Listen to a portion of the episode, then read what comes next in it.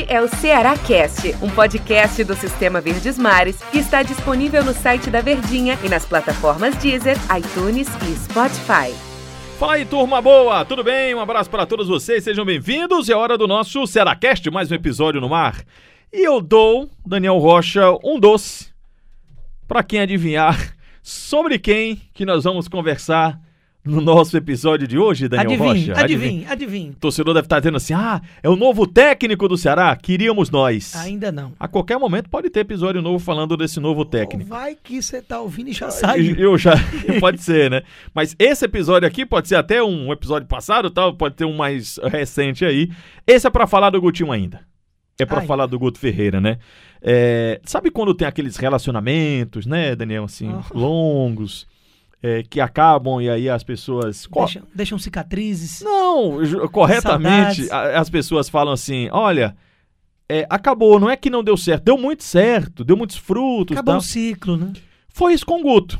É um, foi um relacionamento que no futebol pode, assim, na vida normal pode ser pouco tempo, um ano e pouquinho, mas no futebol, ou no passado recente do Ceará, essa relação com o técnico, ela é muito, foi muito longa. Né? O Guto era o técnico mais longevo, adoro essa palavra, da Série A do Campeonato Brasileiro. E foi uma relação, uma relação que deu muito certo, né, Daniel? É, Quebra-se, a gente vai já falar dessa quebra, mas é uma relação que deu muitos frutos e que fica marcado na história do Ceará, né? Sem dúvida, né? Mas, Saudando aqui todo mundo que tá ligadinho com a gente, sempre agradecendo você que tira um pedacinho do dia para nos acompanhar. E não tinha como ser diferente, né? No podcast primeiro após a saída do Guto, a gente precisava falar um pouco aqui nesse tempo que a gente tem a respeito desse técnico que já no Globo Esporte defendi que concordo com o posicionamento da diretoria, eh, no programa da rádio também. eh, pensamos até um pouco diferente em algumas situações. Em muitas situações. Mas assim, é, ele tá na história. E não é porque é uma figura caricata e por isso e aquilo de jeito nenhum.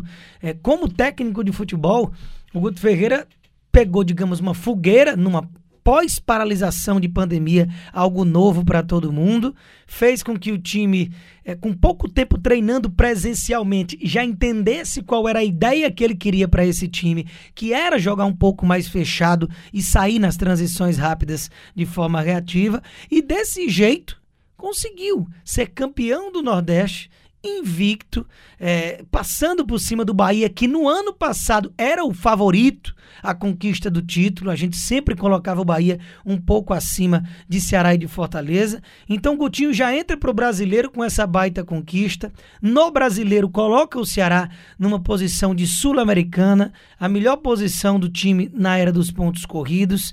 Então não tem como um cara desse é, é, ser esquecido.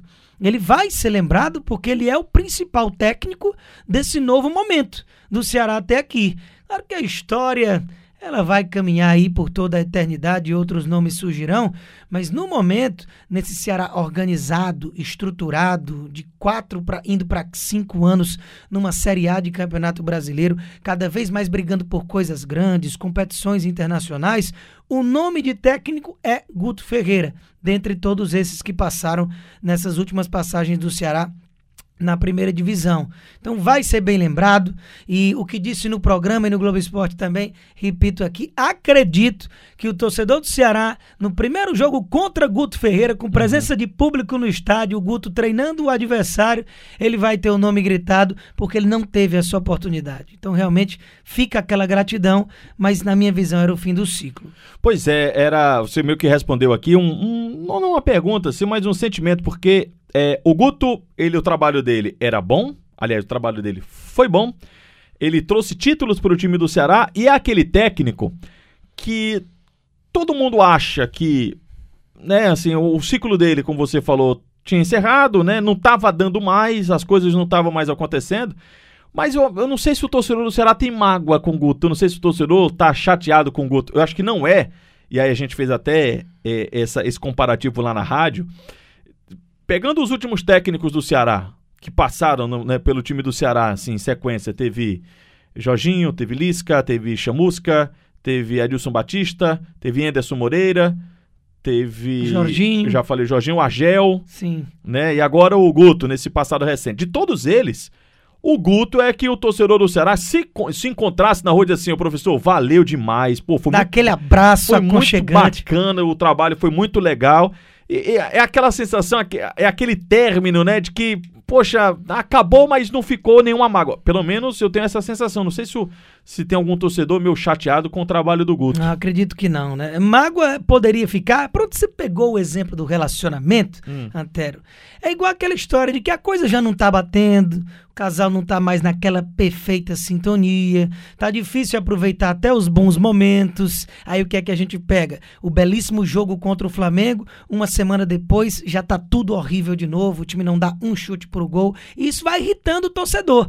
Então, assim como numa relação, à medida que você não tá vendo muita perspectiva, o ideal é que você termine numa boa, para não terminar já com estresse em alto nível, sem aguentar mais ouvir a voz da pessoa, terminar de uma forma feia, brigar. Não, e Então- todos os outros técnicos que passaram, Daniel, eles não tiveram muito tempo, e mesmo sem muito tempo, a passagem deles, ela, ela foi muito, não vou dizer traumática, mas a saída não foi bacana, Isso. né? A, Porque não agradaram foi de tensa, jeito nenhum. Com Exatamente. exceção do Enderson, no primeiro momento, quando ele foi demitido naquela Foi. sequência sem eu, vencer. eu né? acho que o sentimento era mais ou menos esse, de que o trabalho era bom, né? Mas, Mas que o- precisava acontecer alguma, alguma coisa, pra- o Ceará não fazia gol, o Ceará não faz gol, o Ceará não faz gol. E aí o Ceará mudou uma forma de. Até ficou meio atrapalhado o fim do campeonato, Muito. né? Mas aí foi, foi meio parecido com aquele sentimento. Da última, não. Da última, o Anderson pediu pra sair.